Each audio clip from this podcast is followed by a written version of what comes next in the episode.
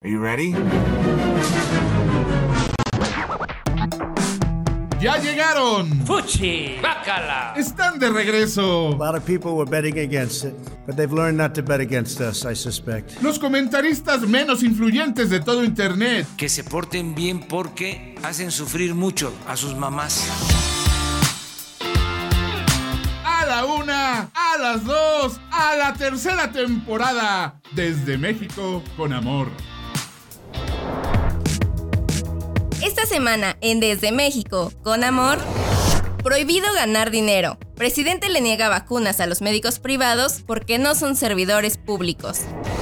Silvano Aureoles, el gobernador que le entra a los madrazos. ¿Con sus propios gobernados? Entran un mamut, un avión y una torre a un bar. ¿Cómo se llamó la obra? Salgado Macedonio sigue queriendo forzar su camino a la gubernatura, a la mala, violando leyes, muy a su estilo, pues. Se quedan con Romina Pons, Ricky Moreno, Osvaldo Casares y Ricardo Ribón. Desde México, con amor. A veces se siente como si cada semana habláramos sobre el señor de Guerrero que tiene múltiples acusaciones de violación y abuso. Vas a tener que ser un poquitito más específico. Ese, el que anda ahí por la vida como si nada, como si no hubiera cometido ningún crimen. Sí, mira, en Guerrero las denuncias de abuso cuentan como casi casi comprobante de domicilio. Eh, ¿Tuche? Hablo de Félix Salgado Macedonio, el que quiere ser gobernador. Y créame que no hay nada más que quisiéramos que no tener que hacerlo y poder mandarlo a la chingada, al olvido. Pero en México nuestras autoridades están empeñadas en mantenerlo como un tema político. Ya saben ustedes que después de que las primeras acusaciones se hicieran públicas hubo protestas en su contra, pero de todos modos le dieron la candidatura. Primer strike. Luego de eso, la Comisión de Honor y Justicia de su partido ordenó reponer el proceso de selección de candidatos para el Estado. Hicieron de nuevo todo el proceso y al final, de todos modos, le dieron la candidatura. Segundo strike. Lo defendió AMLO, lo defendió el presidente del partido, impunidad por todos lados para el presunto violador, hasta que llegó el héroe de esta novela. Los únicos confiables en este cochino país, el Instituto Nacional Electoral. Ellos lo retiraron de las elecciones por un tema fiscal, no por las violaciones, pero honestamente cualquier excusa es buena. Luego el tipo se amparó, el caso llegó al Tribunal Electoral y finalmente la respuesta fue que el INE tenía que sesionar nuevamente para reconsiderar el tema. Aquí permítanme explicarle a ustedes que el Tribunal Electoral del Poder Judicial de la Federación es la autoridad que tiene la última palabra en cualquier asunto democrático del país. Ellos deciden sus ministros están prácticamente en el mismo nivel jerárquico que los de la Suprema Corte. Ellos en ese tribunal pudieron haber decidido que la candidatura de Salgado ya había valido madres oficialmente y darle carpetazo a este asunto para siempre, pero decidieron regresarlo para su discusión. ¿Y a qué se debe esto? Probablemente a que el tribunal ha recibido muchas críticas en sus últimas decisiones porque parece ser que están a las órdenes del presidente, y el presidente quiere a Félix como gobernador. Entonces regresarle la candidatura ellos mismos hubiera sido terminar de matar su imagen, mejor obligar al INE a reconsiderar. Además, eso cumple una doble función porque les permite ir poco a poco rompiendo el Instituto Nacional Electoral, a quien la administración actual ha estado constantemente golpeando por todos los medios a su alcance y usando a todos sus aliados, incluso en el sector privado. Quieren controlar al INE o desaparecerlo. Ojalá me equivoque, pero si esto llega a pasar, usen de nuevo este clip de audio en el episodio donde demos la noticia para que recordemos cómo es que siempre he tenido razón. Entonces estábamos en que obligaron a los consejeros electorales a reconsiderar su decisión y volver a discutir el tema. ¿Sabe cómo aprovechó ese tiempo Salgado? Para que se dé una idea del nivel de persona de la que estoy hablando, escuche estas declaraciones que hizo en una de las protestas que instaló afuera de las oficinas del instituto. Miren, los vamos a hallar a los siete, los vamos a hallar, los vamos a buscar y vamos a ir a ver a Córdoba. ¿No le gustaría al pueblo de México saber dónde vive Lorenzo Córdoba? ¿Sí les gustaría saber cómo está su casita de lámina negra que cuando llueve se gotea y moja su cuerpo? ¿Sí? Eso es una amenaza abierta directa.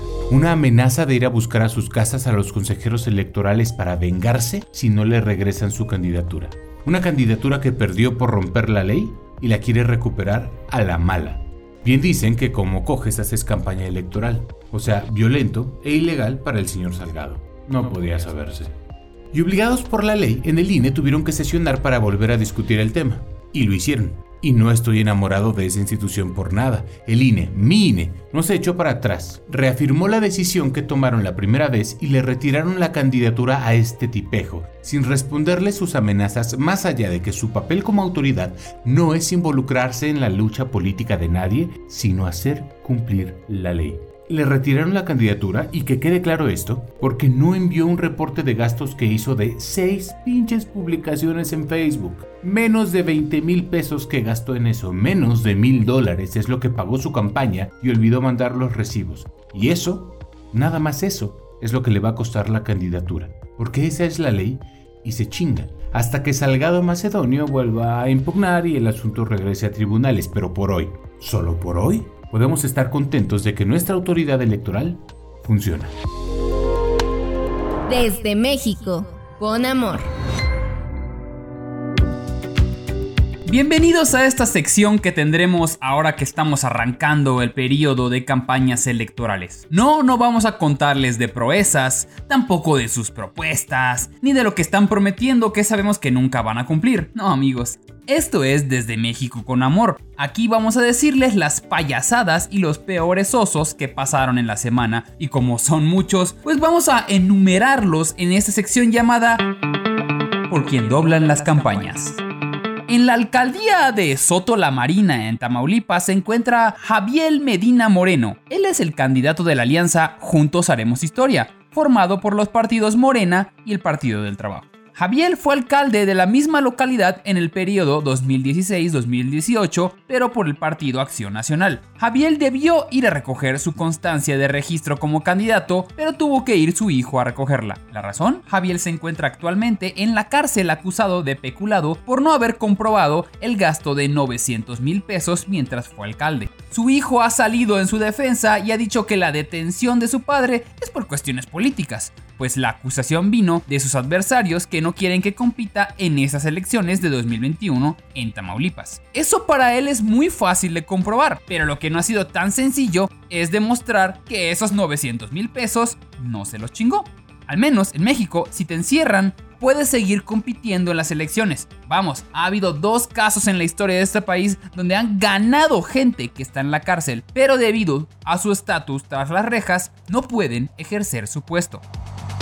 Vamos a León, Guanajuato, donde el ex titular para la Procuraduría Federal para el Consumidor y actual candidato a la presidencia municipal por Morena, Ricardo Sheffield, en una entrevista para los medios, simplemente se le olvidaron sus propuestas de campaña. Sheffield explicaba sobre los pilares con los que se plantea ejecutar su gobierno, mencionando que son cuatro, paz, economía e igualdad. Si usted contó tres, es porque durante la entrevista nunca logró recordar cuál era el cuarto, y eso que el entrevistador lo intentó ayudar preguntándole si se le olvidaba alguno, y Sheffield volvió a enunciarlos, ahora explicando cada punto y volvió a olvidar el cuarto punto. Mientras hablaba, escribió en una libreta unas palabras y curiosamente el entrevistador mandó a corte comercial. ¿Acaso en la libreta estaba pidiendo clemencia a su entrevistador y pidió que le dieran un respiro? Tengan por seguro que eso pasó. Sheffield aparece en las encuestas con un posible 16% para ganar, o sea, ni está en la contienda. Ah, y si usted quiere saber cuál era el cuarto punto que no recordó, era salud. Casi nada. Carlos Mayorga, quien en redes sociales se describe como periodista, predicador y conferencista, inició su campaña en Ciudad Juárez afirmando que va a legislar amando a Dios, a su ciudad, a su estado y a México. Carlos obviamente está registrado en el partido Encuentro Solidario, que es como si los mormones, judíos ortodoxos y Nexium fueran un partido político. Carlos inició su campaña un poco desanimado, un poco pálido. Podríamos decir que su campaña fue un funeral, porque lo fue, con la consigna si no cumplo que me entierren vivo, Carlos apareció dentro de un ataúd en una especie de performance de estudiante de artes visuales. Carlos dijo que estar adentro de un ataúd simbolizó un despertar y una afirmación a favor de la vida, así como un llamado a las autoridades para que se responsabilicen del sufrimiento de la gente. O sea, no dijo ni madre. Vamos a Monterrey, donde la Divina Trinidad no es Padre, Hijo, Espíritu Santo, sino cerveza, carne asada y André Pierre Guignac, delantero francés que juega para el equipo Tigres de la Universidad Autónoma de Nuevo León. Guignac es amo y señor de ese estado. Incluso los fanáticos del equipo rival, los Rayados, lo respetan y le temen. Saben que es el mejor jugador que hay en este país, duela a quien le duela. Es por eso que cuando Guignac habla, el estado escucha. Y más cuando el delantero dijo que sufrió un robo de identidad de nada más y nada menos que de Samuel García, candidato por Movimiento Ciudadano, quien usó la imagen del delantero como meme y Guiñac no tardó en deslindarse y recalcó que pese a conocer al político, no se presta a esas cosas. Dijo que habían estado usando su imagen sin su permiso y que no sean estúpidos, que piensen bien su voto. Bueno, eso último lo digo yo, que soy amigo de Guiñac. Bueno, ok, lo vi una vez en el aeropuerto, ¿ok? Sigamos en Monterrey, donde ahora el candidato del PRI a la alcaldía de esa ciudad, Francisco Cienfuegos, borró un mural dedicado a víctimas de feminicidios para realizar pintas promocionando su postulación. Tras las críticas de ciudadanos y víctimas, dijo reconocer el error de haber borrado el mural, imbécil, y ofreció una disculpa, pinche estúpido, a familiares de Brenda Damaris González. Imbécil asqueroso. Por último, me gustaría acabar con el peor lugar donde los políticos creen que van a pegar. TikTok. Sí, como que alguien les dijo, oye, ¿quieres conectar con la chaviza? Bájate esta app, apréndete estas coreografías y vas a pegar. Oye, pero ¿no estaría mejor aprenderme mis propuestas para no verme como un imbécil como lo fue Ricardo Sheffield? Tú baja la maldita app.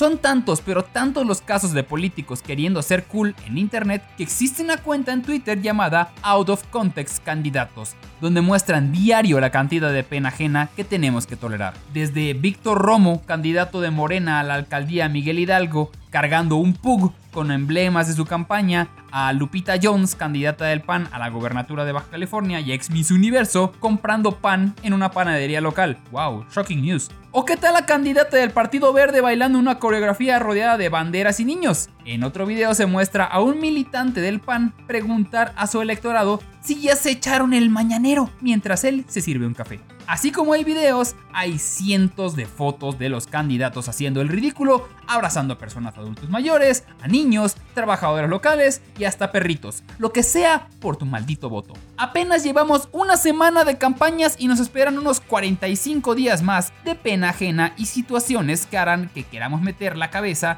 dentro de un agujero. Pero no se preocupen que la próxima semana les contaré más. porque por supuesto habrá más, se los prometo. Desde México, con amor. Mis adorados Audible escuchas. No es sorpresa para nadie que ser mujer en México es estar constantemente en riesgo. Pero hay otro gran sector de la población que lleva un año con un riesgo altísimo de contraer COVID y estos son los médicos. Mi nombre es Romina Pons y no puedo creer que a un año de la pandemia sigamos teniendo este tipo de discusiones. Me refiero a seguir discutiendo si los médicos privados deberían o no ser vacunados ya. Pues como deben imaginarse, si el tema sigue siendo discutido es porque nuestro flamante presidente dice que... No es justo el querer decir, a mí me vacunas. No, si no te corresponde, no. Pues tenemos que vacunar a los adultos mayores. Son los más vulnerables. ¿No es justo, presidente? ¿En serio cree usted que no es justo que los médicos se quieran vacunar ya? A ver, porque tampoco quiero desinformar. Los médicos de la primera línea COVID, tanto de hospitales públicos como privados, han sido vacunados. O bueno, al menos eso es lo que nos han dicho. El tema va con el resto de los médicos. Y ustedes, estimados audible escuchas, pueden pensar, ¿y otros médicos como por qué deberían de vacunarse? Porque también están en contacto con personas con COVID, lo sepan o no. Tenemos que irnos un poquito para atrás y recordar los básicos. Gran parte de las personas que se enferman son asintomáticas, pero esto no quiere decir que no puedan contagiar gravemente a alguien más. Y pues un doctor, a diferencia de otras profesiones, tiene que tener un contacto muy cercano con el paciente. Y muchas veces son cosas que no se pueden posponer. Si quisiste ir al cine, pues ya es muy tu decisión. Pero si tienes una urgencia médica en pandemia, no es como que puedas elegir que el dolor o la emergencia pasen hasta que todo esté bien para no exponerte tú ni exponer al doctor. Es que está cabrón que cosas tan perras básicas tengan que ser explicadas para que nuestro gobierno las entienda. Y claro que las descalificaciones hacia médicos privados ya empezaron, tanto de parte del gobierno como de sus focas aplaudidoras. Que son fifís, que si tanta urgencia que se vayan a Estados Unidos, bla, bla, bla. Pero lo que yo creo que no entienden es que ese sector, que además ni es tan rico como ellos creen, porque al final, quien se hincha en billetes como en cualquier empresa son los dueños de los hospitales y no los médicos. Pero a ver, voy a volver al punto. Ese sector no solo está conformado por doctores de hospitales caros, también están las cientos de clínicas, los doctores que tienen en farmacia y créanme que estos son de los más expuestos al bicho. Y por último, bajo la lógica y lógica del presidente, si no se necesitara vacunar a aquellos que no están en la línea COVID, entonces, ¿por qué a los médicos públicos en general sí los vacunaron? Es que me cae que sus argumentos se destruyen hasta con la lógica más precaria. Los doctores entonces protestaron y salieron a manifestarse. La respuesta del presidente es tan ruin que mejor voy a dejar que él mismo la diga. Si fuese cierto, si fuese injusto lo que estamos haciendo en el gobierno, con toda la propaganda de la prensa FIFI y de los medios conservadores, eh, a los llamados de que salgan los médicos a protestar, saldrían cientos, miles. ¿Cómo? Entonces, si no se manifiestan muchos, entonces no cuenta. Pues a cuántos quiere ver en las calles para decirles que sí. ¿O no se le ocurrió tal vez que no salen todos porque a diferencia de ustedes ellos sí tienen que trabajar? Y, señor presidente, nadie está diciendo que no se vacunen a los adultos mayores, por Dios. ¿Que no pueden vacunar a ambos grupos al mismo tiempo? ¿O no será tal vez que las vacunas tienen más valía si se usan con, no sé, fines electorales? Dicen por ahí que Dios aprieta pero no ahorca. Y ese no ahorca en México es el famosísimo amparo, que no es más que un juicio para que los ciudadanos podamos protegernos de las arbitrariedades del gobierno. Y es que así le hicieron ya 15 doctores de NESA, nuestro Bronx Región 4. Estos médicos privados justo atienden a pacientes sospechosos o infectados de COVID. Y la buena noticia es que ganaron su amparo, pero la mala es que aún no tienen fecha de vacunación. Así que ojalá que en lugar de que llegue un mar de médicos a la calle, exponiéndose y protestando, al Poder Judicial le caiga un mar pero de amparos, para que se pueda hacer lo justo, lo mínimo, lo digno y de una buena vez. Desde México, con amor. En esta ocasión, mi amado Audible Escucha, empezaremos este, su mejor audio show del mundo mundial, con una trivia totalmente personalizada para ver qué tanto ha aprendido de México en estas inmortales tres temporadas de Desde México con Amor.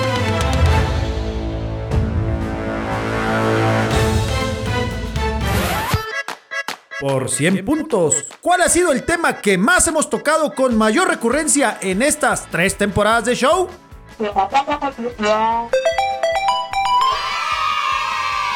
Correctísimo, todo lo que tenga que ver con el petróleo y sus destilados, desde la gasolina y su guachicoleo hasta el agujero ese que dejó un meteorito en Yucatán, que nos dejó un chorro, pero chorro, chorro de petróleo. Ah, y a Osvaldo en este programa. Y es que si tenemos tanto petróleo, ¿por qué diablos batallamos tanto con la gasolina? Aparte de que no la hacemos, todavía nos la roban. Bueno, pues esta semana hay que sumarle otro problema a esto de la gasolina.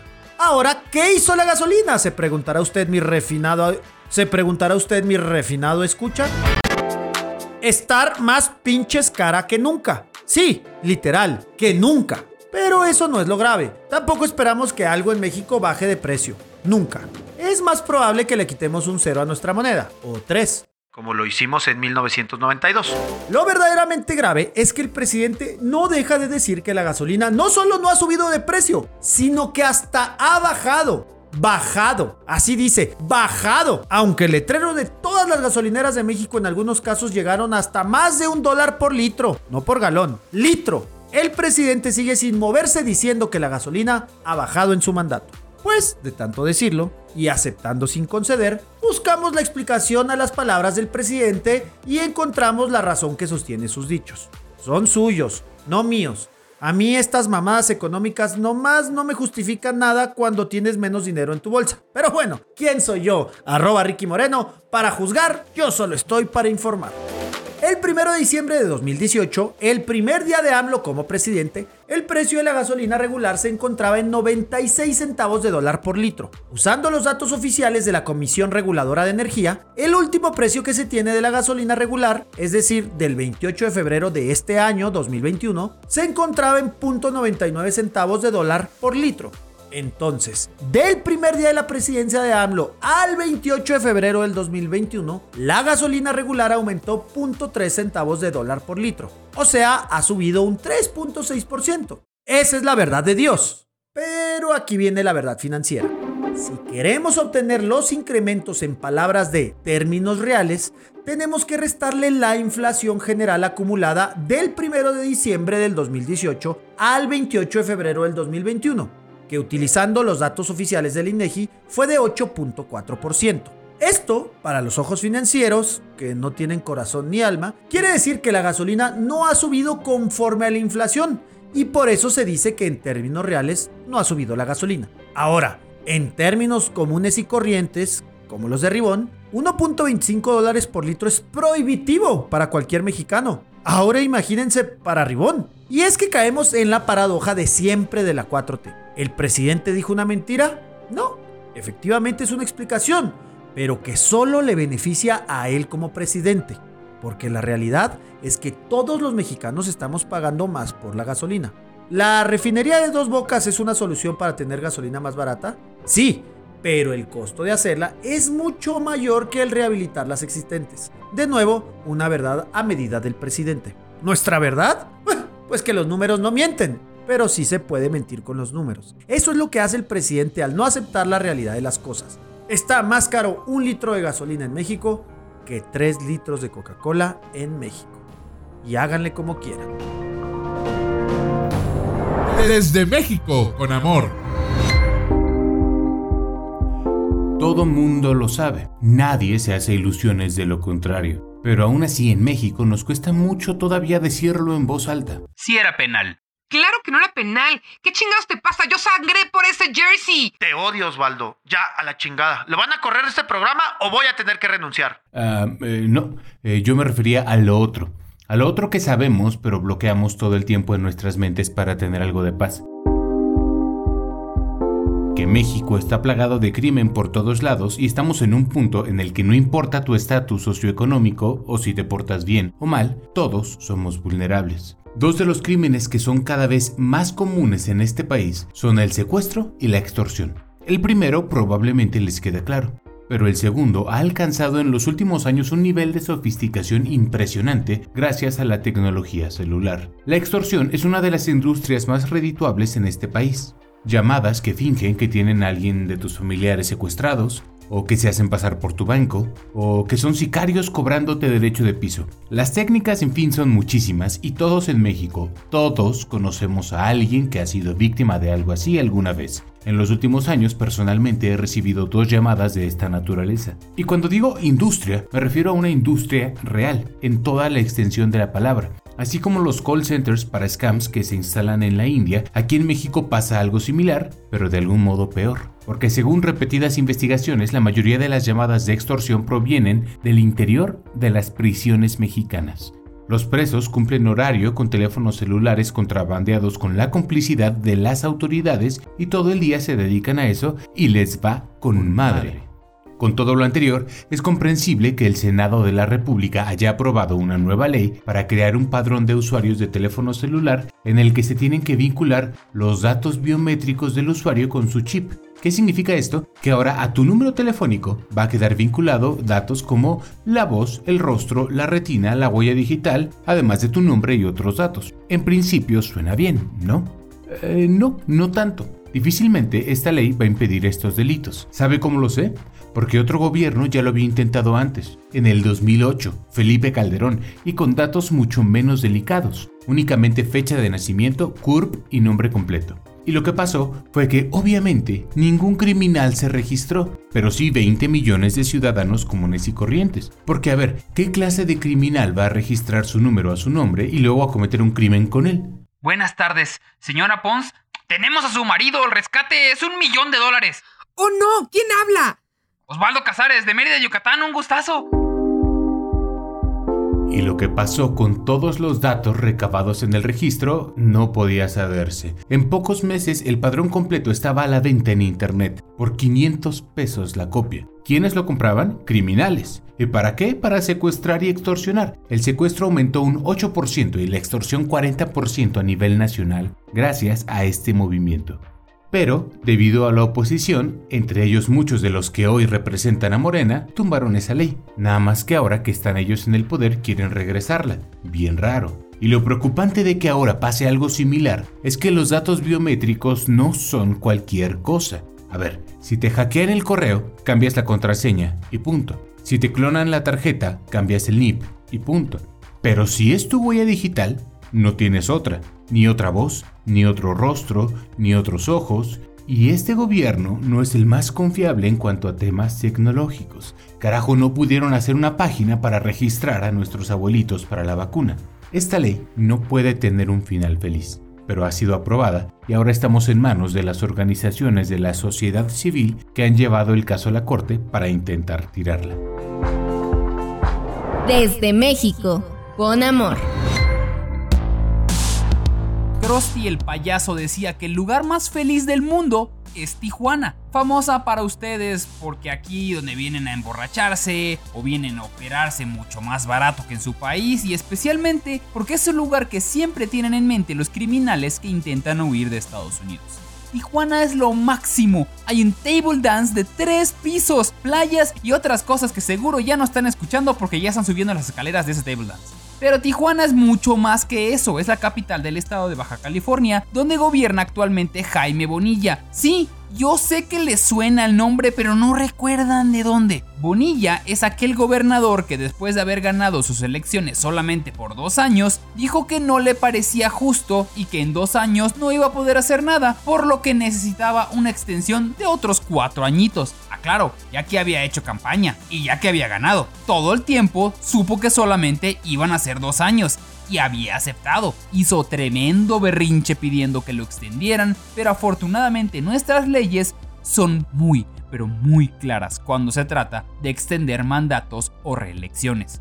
Y después de ese relajo, sinceramente no supimos mucho de Bonilla hasta que actualmente están por concluir estos dos años y ya comenzaron las campañas. Y eso significa una sola cosa, el gobernador actual tiene que hacer algo cabrón para que la gente vea que su partido sí funciona y así dejarle el camino libre a la que viene en el mismo partido, que en este caso es la candidata Marina del Pilar Ávila, la cual ha sido señalada en varias ocasiones como alguien que está no más como pantalla para que Bonilla sea el que siga gobernando. Pero ahorita vamos con ella, ahora vamos con el logro, entre comillas, del señor Bonilla el gobernador decidió que ahora es un buen momento para expropiar.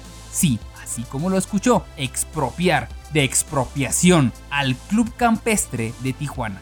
En México la palabra expropiar es una palabra muy fuerte. El gobierno ha expropiado petróleo, bancos, energía eléctrica, todas mis ganancias de los próximos años, entre otras cosas. Pero si hay algo que le gusta a la gente pobre y le da miedo a los ricos, es esa misma palabra, expropiar porque eso significa que el gobierno, bajo el argumento de un bien común, le quita a unos para repartir a todos, aunque en la práctica siguen siendo de unos pocos, pero ahora en los que están en el poder. El Club Campestre de Tijuana es un inmueble de 60 años de antigüedad que sirve de club social privado al cual accede la élite empresarial y política de la ciudad, Actualmente es de uso exclusivo para sus socios, que son alrededor de 200, y su membresía tiene un valor de 80 mil dólares aproximadamente. Su extensión es de 50 hectáreas y cuenta con campo de golf, bar, alberca exterior y otra interior, gimnasio, salón de eventos, terraza para 70 comensales, dos restaurantes, canchas de tenis, racquetball, fútbol, básquetbol y sauna. Digas mamadas, racquetball. ¿Qué chingados es el racquetball? Y así puedes saber quién nunca tendrá en su vida una membresía en un club. En una edición especial del periódico oficial del estado se publicó la iniciativa del gobernador Jaime Bonilla, el cual mostró 44 puntos donde argumenta y fundamenta el objetivo de dicha expropiación, en donde destaca que sea un parque público para los tijuanenses, especialmente porque la ciudad que es casi desértica carece de áreas verdes. Adivinen quién tiene hectáreas y hectáreas de áreas verdes solamente de campo de golf. Y si usted va a defender algo tan estúpido como el golf, donde un grupo de gente sin condición física le pega una pelotita y luego se sube a un carrito de golf para volverle a pegar a la pelotita y además ni cargan ellos sus putos palos de golf, vaya deporte para huevones ricos sin que hacer. Aquí otro ejemplo de otra persona que nunca en su perra vida ha tenido una membresía en un club. Y si usted es republicano o su versión mexicana del PAN, escuchará cómo los candidatos de esa corriente ya están asustando a la población diciendo que los siguientes en perder sus propiedades será la gente, porque según ellos, Morena es el régimen de Stalin. Pero aquí hay una realidad que no dicen. Los dirigentes del club nunca han pagado ni agua ni predial, además de que nunca han podido comprobar que todo ese terreno sea de su propiedad. Todo parece indicar que tener un club social privado hace que tengas muchos amigos importantes, muy poderosos en la política, por lo tanto te hacen muchos favores, así que puedes despreocuparte de andar pagando cosas tan triviales como los servicios básicos, esos que los pague la perradita, qué asco. Los dueños, si es que así podría decirse, ya metieron un amparo para que no les quiten el club. El único problema es qué tipo de papeles van a darles si nunca lo compraron no tienen papeles de que hayan pagado nada porque nunca habían tenido la necesidad de hacerlo. Y aquí es donde el argumento de Bonilla empieza a dejar de ser descabellado. Si Tijuana necesita áreas verdes y el campestre está céntricamente ubicado y da la casualidad de que nunca pagaron por toda esa área, entonces legalmente le pertenece a la ciudad. Pero al mismo tiempo la ley dice que finders keepers y si ya estuviste en un lugar mucho pero mucho tiempo, legalmente es tuyo por lo que si planea quitarlo, tendría que indemnizar a los socios por la cantidad de mil millones de pesos, unos 50 millones de dólares aproximadamente. El problema acabaría resolviéndolo la próxima gobernadora, que en caso de que gane Morena, o sea, muy probable, entonces estaría Marina, de quien les hablamos hace rato, y seguramente seguirá el juego que dejó montado Bonilla. Y pues, sinceramente no estamos para pagar esas cantidades que podrían funcionar para otras cosas que urgen más, especialmente en Tijuana, que tiene una parte hermosa, pero otra que si la piensas dos veces antes de meterte por allá. Como sea, expropiar un terreno tan importante es un duro golpe, aunque como dice el dicho, si amas algo, déjalo libre, si es tuyo regresará, pero si no pagaste por él, entonces vete a jugar a golf a casa de tu chingada. Estoy casi segura que así no va el refrán. No, ¿verdad? Entonces vete a jugar golf a casa de tu abuela. Desde México, con amor. Ay, mis adorados Adivo escuchas. Les juro que a veces sí me da mucha pena vivir en México. Como si no fuera suficiente con la pena ajena que dan la mayoría de los candidatos que mencionó Osvaldo, ahora tengo que contarles del ojo del Aeropuerto Internacional Felipe Ángeles. A ver, ¿se acuerdan cuando la única manera de generar diseño era con el Word Art en PowerPoint? Esas letras como en arcoiris o con unos efectos noventerísimos y que nos sentíamos pero bien chingones usándolo. Bueno, pues si hubieran usado ese mendigo Word Art no hubiera quedado tan pinche. Es más, si le dan una hoja y una pluma a mi bebé de un año y medio, les juro que queda algo mejor o al menos algo más conceptual. Es que les juro que está pero tan, pero tan, pero tan feo que hace que Miguel Barbosa se vea atractivo. Intentaré describirlo. El color es azul deslavado, como cuando se te está acabando la tinta de la impresora, pero dices, eh, todavía aguanta para unas hojitas más. Y luego vienen las iniciales, AIFA, donde la I es una disque torre de control, pero más bien parece la torre Vancomer. Y atrás de esa torre viene un avión como de Mexicana de Aviación circa 1992 que dice que está despegando, pero por la posición parece que se va a chingar la torre. Y además están las mendigas letras sin ningún tipo de perspectiva o punto de fuga. Las dos As, además, tienen el palito en medio con un claro declive que parece una M. Vimos lo que hiciste ahí, Andrés Manuel. No creas que no nos dimos cuenta. Y por si eso no fuera suficiente, hasta delante de todo eso hay un mamut un pinche mamut. Sí, sí, sí, sí. Ya sabemos que encontraron mamuts en las excavaciones, pero ¿y eso qué tiene que ver con el aeropuerto?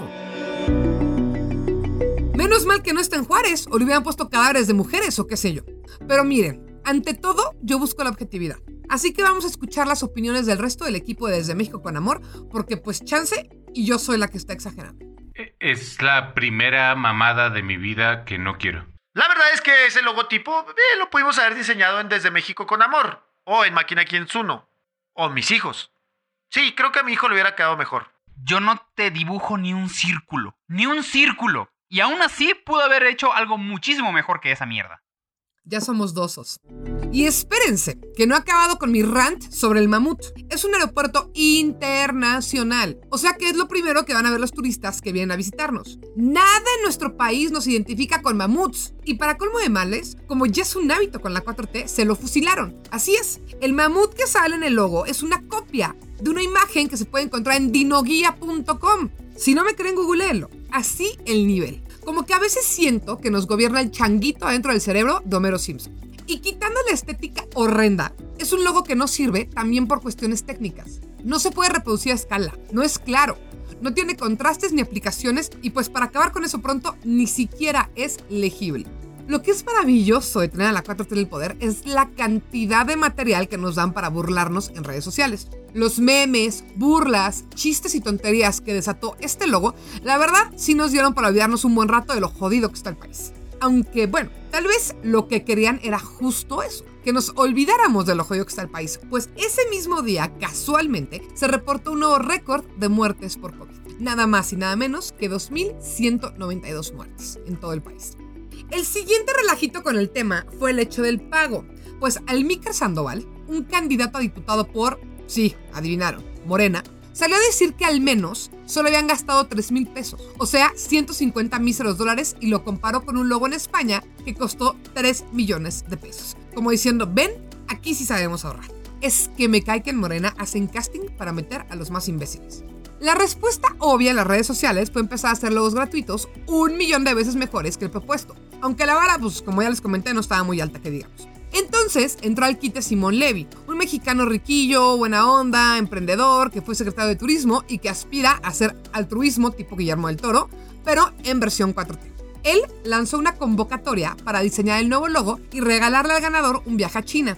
Y pues el mismo gobierno con tanta burla y zafarrancho decidió echar para atrás el logo y decir que va a haber un nuevo concurso. Pero pues ya saben cómo son, ya saben cómo le hacen. Nunca dejaron nada claro. Entonces, ¿qué va a pasar? ¿Habrá nuevo logo? Todo indica que sí. ¿Será el del concurso de Simón? ¿Quién sabe? ¿Cumplirá el gobierno con un nuevo concurso? Seguramente sí, para cuando tenga que desviar de nuevo la atención. ¿Lo diseñó el doctor, doctor, doctor, doctor, doctor Ackerman? Eh, no, él estaba ocupado cagando a su esposa en televisión nacional. Mientras tanto, seguimos con ese aeropuerto que está más pinche que central camionera de Alamaki, Iowa, con una torre de control hecha de mampara. Me consta, recuerden que yo estuve ahí. Sigo ahí. Y con el esqueleto de un aeropuerto de primer nivel abandonado por proteger un lago que no es lago. Pero si nos ponemos un poquito filosóficos, este logo es la analogía perfecta del gobierno de Andrés Manuel López Obrador. Mal hecho, mal planeado, obsoleto e improvisado. Desde México, con amor. El verdadero valor se encuentra entre la cobardía y la temeridad, dijo el gran Miguel de Cervantes, haciendo alusión a la valentía. ¿Y en qué momento se encuentra esta? Para mí, esa es una manera muy elegante de decir que en esta vida no hay que ser más culo que espalda. Hay que intentar que siempre salga derecha la flecha y ser lo más transparentes posible. Aunque parezca obvio, en la política mexicana ya no hay muchos políticos con la filosofía de esta, su mejor arroba, arroba Ricky Moreno. Por lo general, la política vive alejada y bastante resguardada de los gobernados, como Ribón. Pero esta semana hubo una nota que no me queda claro qué tan mal estuvo, porque caemos en ese otro dicho que dice, no hagas cosas buenas que parezcan malas. Ya sé que no me he explicado nada, pero para allá voy. Nos vamos a ir hasta Michoacán, con su gobernador Silvano Aureoles. Michoacán es de los estados más calientes en el mal sentido, en el sentido de la violencia. La región se mantiene en disputa entre el cártel Jalisco Nueva Generación y Cárteles Unidos. Y esta semana ha habido enfrentamientos muy violentos en el municipio de Aguililla.